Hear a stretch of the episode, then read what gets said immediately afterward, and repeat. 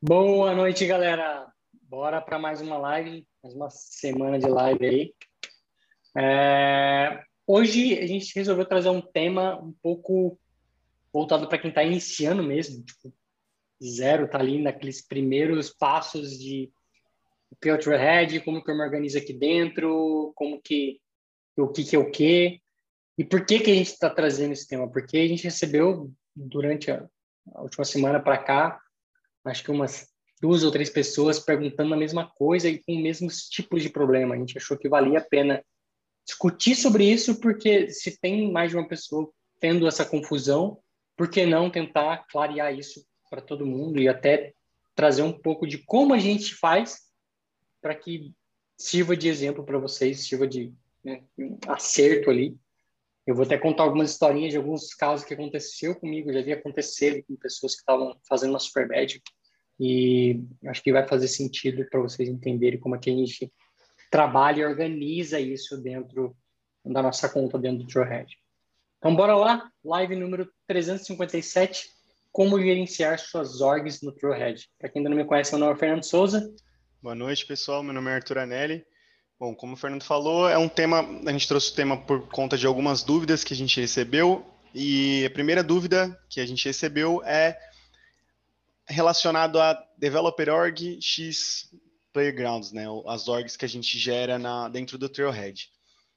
Então, o, a Developer Org a gente vai criar elas ali no developer.salesforce. A gente cria uma org de developer e aí a gente consegue usar essa mesma conta, por, por conta de usar o e-mail para criar a Developer Org, a gente consegue usar essa mesma conta no Trailhead. E aí, muitas vezes, quando você fizer o seu login no Trailhead, ele já vai entender ali que tem a sua org de developer pelo endereço de e-mail. Só que além disso, você também consegue criar os playgrounds. E aí a dúvida enorme que fica é: que org eu devo usar? Eu crio, crio um playground novo, isso vai afetar outras badges? É, eu uso minha developer org?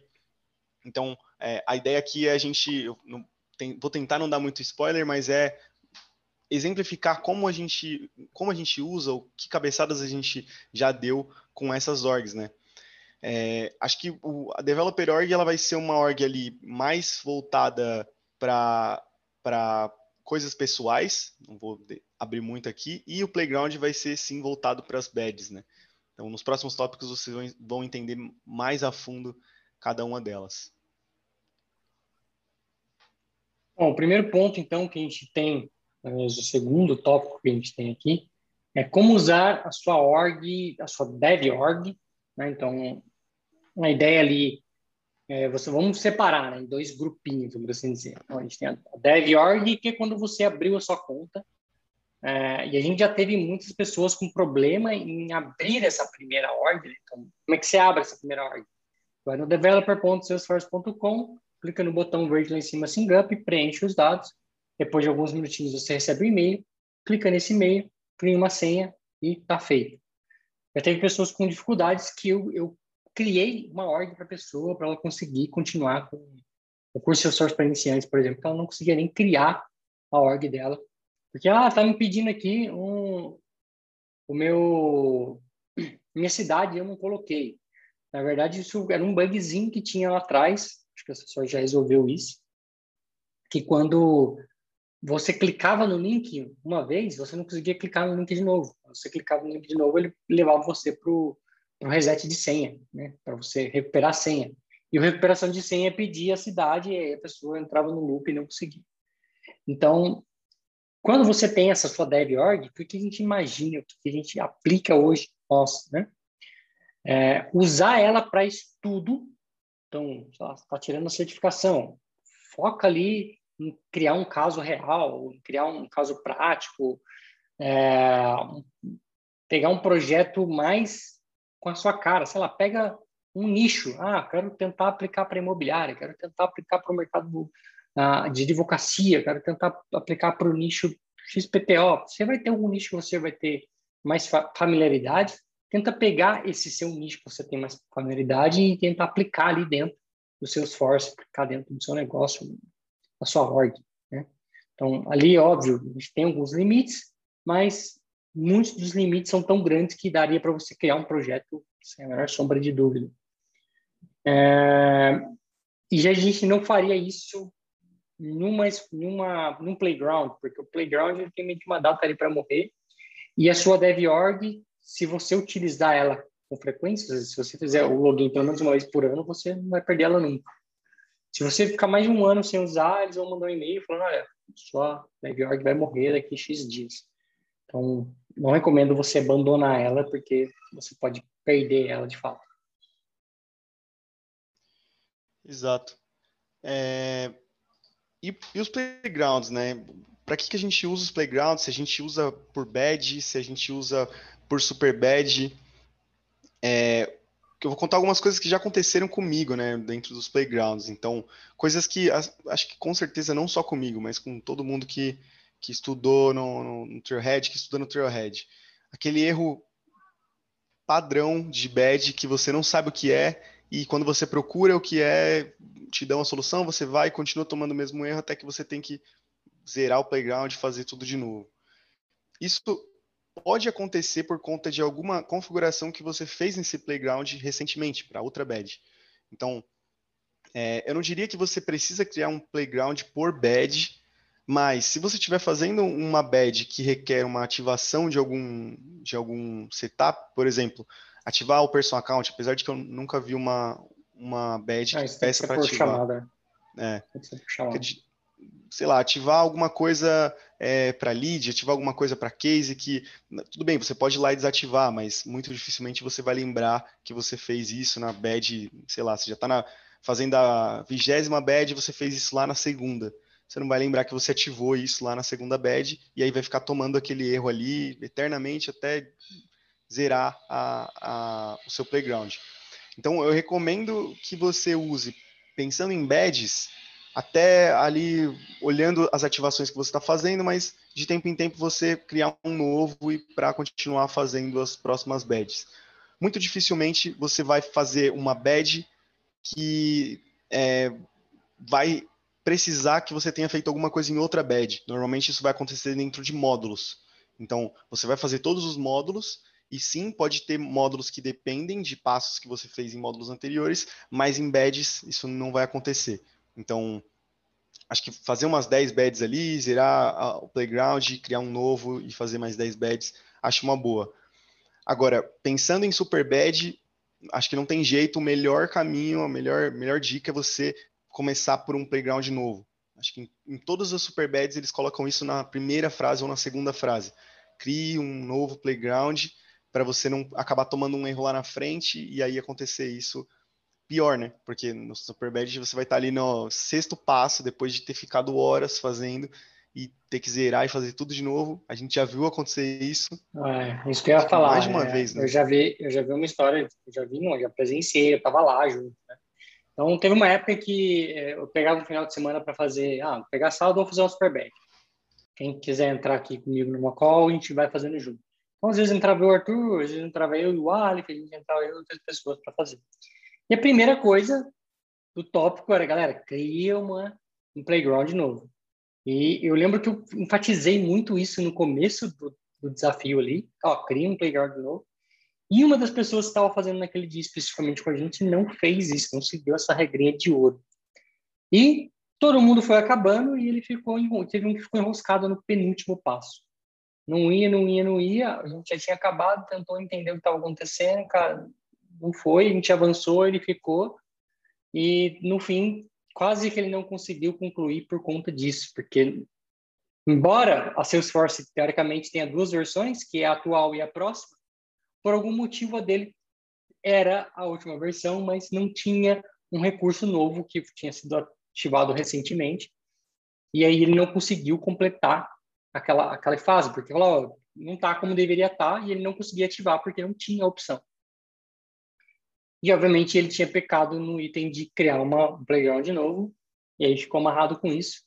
Uh, uma dica que ele recebeu de um amigo que funcionou foi criar um playground de novo e fazer só daquele passo em diante, e ele conseguiu fazer isso e conseguiu completar o Superbad. Mas foi um susto que teria perdido, acho que, tipo, um sábado à tarde inteiro, quase um, horas, né, seis horas de superbet que você pega para fazer, e que ia custar né, uma bela de uma dor de cabeça. Então, O que, que eu costumo fazer? Eu tenho uma, um ali que é específico, como o Arthur falou. Eu olho o tipo de desafio.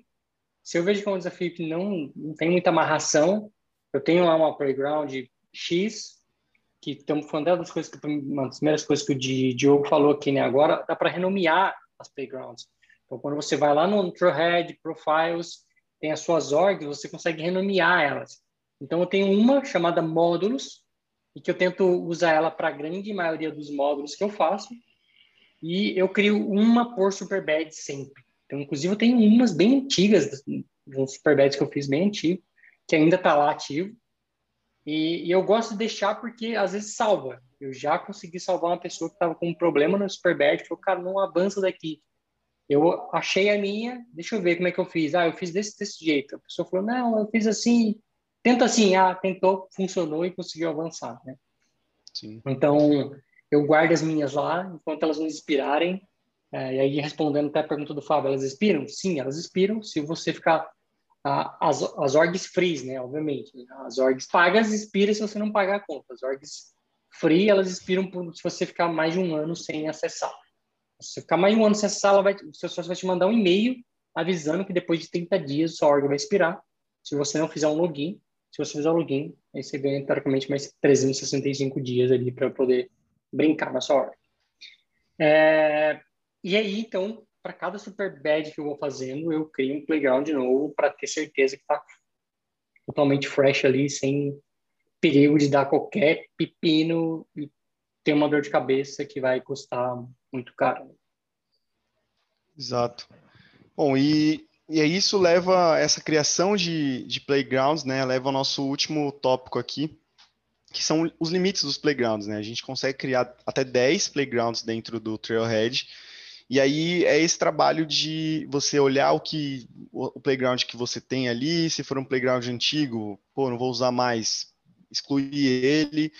É, acho que com as Superbeds é um pouco difícil, né? às vezes, às vezes foi uma Superbad que você lembra que foi desafiador e você não quer desapegar ali do, do playground, mas não tem jeito, acho que é, ir renovando mesmo para os módulos, criando novas ou usar uma e sempre deletar ela antes de criar outra para continuar usando e, e para os developers evitar sempre de fazer módulo nas developers org, né?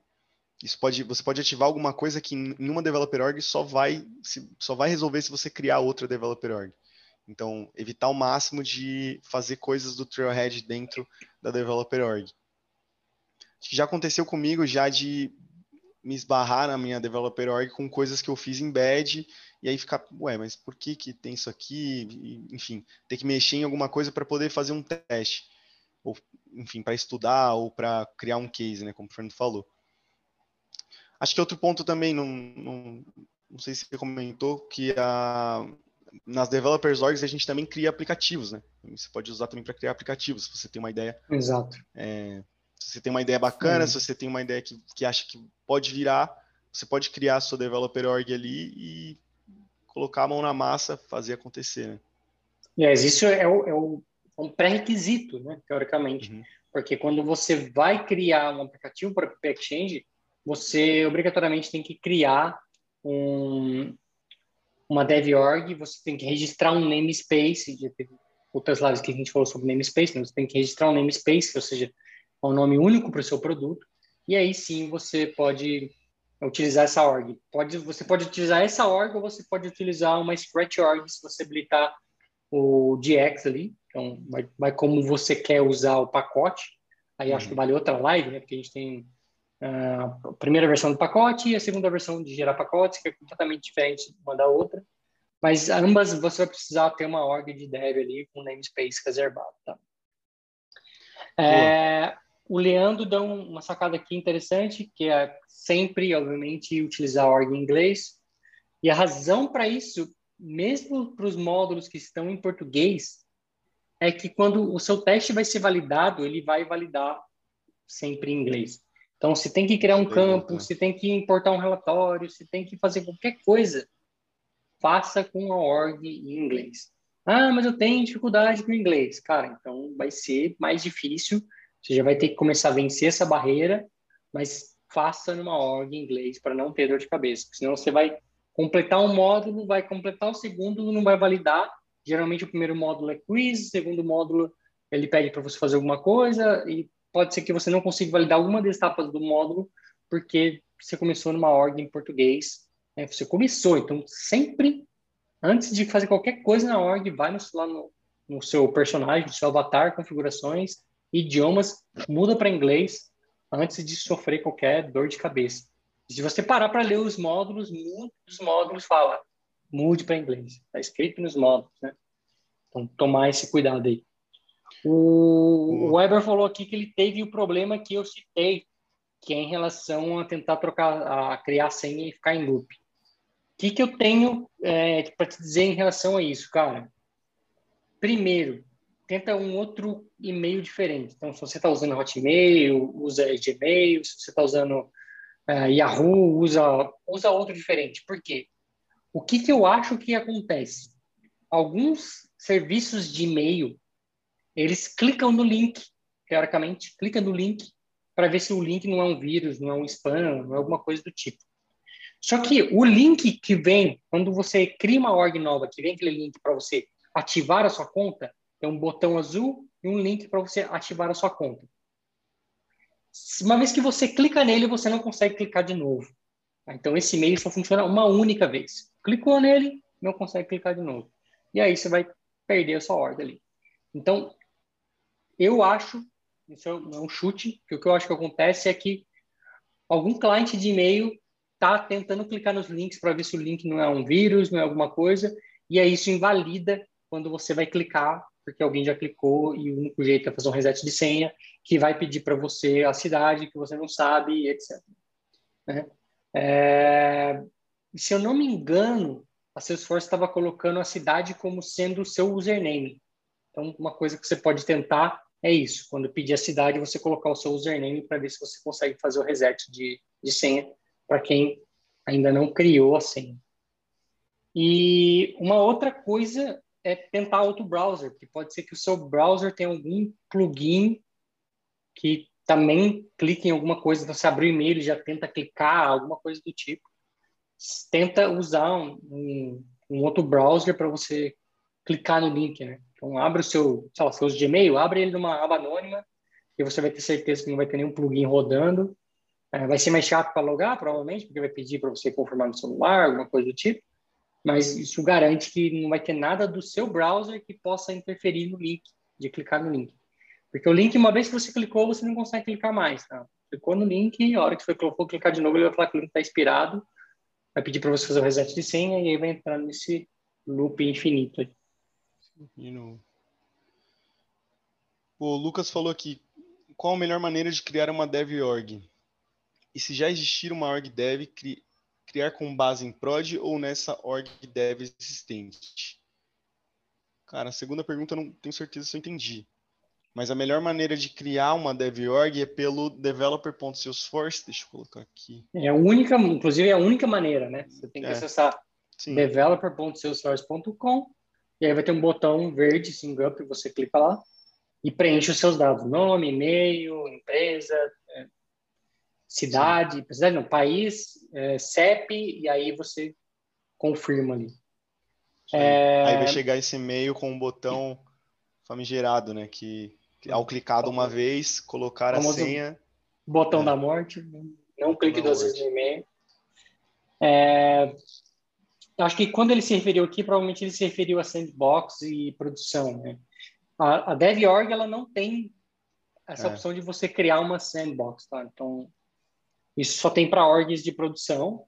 Então, se você na sua empresa tem uma org de produção, aí sim você criaria uma sandbox para você poder codar e mandar esse código para a produção. Tá? Mas aí é um outro cenário, é um pouco fora do, do que a gente está falando, porque você não usaria nem uma org de produção, nem uma org de sandbox para poder aprender no Trailhead. Você usaria uma dev org e uma org de playground, tá? Então são dois tipos de orgs completamente distintas, não confundam as coisas não utilizem aquelas para esse propósito, porque não é ideia delas. Ah, o Eder perguntou qual browser vocês recomendam. Cara, eu atualmente, por incrível que pareça, estou usando o Edge. Né? gostando muito do Edge. Então, o Edge por debaixo dos panos ele é o Google Chrome, então né, ele tem o mesmo motor do Google ali, mas com algumas melhorias que o Google não está interessado em fazer.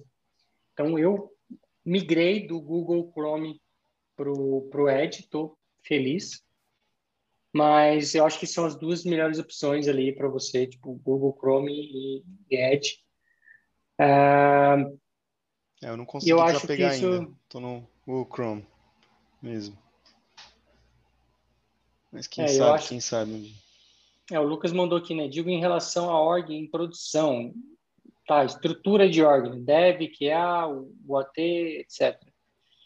É, como eu falei, Lucas, aí é, é outro cenário, né? Não, não vem encontro a org Trailhead e a Playground. Né? Então, se você estiver falando de estruturas, vai depender muito da sua organização. Cada organização tem uma, um passo ali de por onde deve passar as coisas, vai depender como uhum. complexo a empresa gosta de ser, quando está ali a empresa gosta de ser. Então, às vezes você tem um ambiente de desenvolvimento, esse ambiente de desenvolvimento encontra com outro ambiente de desenvolvimento, que é o ambiente de merge ali, então tem dois devs aqui embaixo, é. que vai encontrar o código aqui nesse ambiente de merge, e depois vai para o ambiente de UAT, que depois pode ir para o ambiente de, de QA, performance, então é, são vários sabores e que vai depender muito do desenho como a sua empresa segue, não tem um certo, não tem um errado, Uh, a única coisa que tem como premissa é você nunca desenvolve numa org de produção. Né? Então, código, efetivamente, você nunca faz em org de produção. Você obrigatoriamente tem que fazer numa sandbox. E aí, a sandbox, você consegue promover isso via Chainset, via Copado, via outras ferramentas de deploy para produção. Né? Mas não tem um certo ou errado, tipo, ah, minha empresa usa o AT, nossa, não deveria. Não, não existe isso. Eu acho que a gente até fez uma live falando sobre esses uhum. sabores aí, se eu não me engano, mas não tem especificamente um certo ou errado para isso. Ah, o Diogo perguntou: os plugins funcionam no Edge? Sim, cara. Todos os plugins do Chrome funcionam no Edge. Inclusive, assim que você loga no Edge, ele pede para você, ele pergunta se você quer, né? logar com o seu Google e ele puxa tudo de lá e já meio que faz um import, traz todos os plugins, traz todas as senhas, traz todos, tudo que tinha lá e aí você consegue se livrar de uma maneira bem simples do Google Chrome, que foi o que aconteceu comigo. Pô, a live que você comentou é a live 290, ambientes de um projeto. Então tá aí, Lucas. Assiste a live 290 para você entender esse cenário que a gente falou aí. Então, já pintou a dúvida hoje, já tem a resposta na live dos momentos. Beleza, pessoal? Espero que tenha feito sentido para vocês esse tópico aí. Fica essas dicas aí como bônus. E espero que vocês, quando forem criar, um, começar uma super bad, não caia nesse nessa doce ilusão de ou usar uma DevOrg ou usar um playground que já existe, sempre cria um novo. E é isso. Se você curtiu o tema, não esquece de dar aquele joinha. E se ainda não se inscreveu, se inscrever e ativar o sininho para receber as notificações. E a gente se vê na quinta-feira, às 9h41. Tchau, tchau. Falou, galera.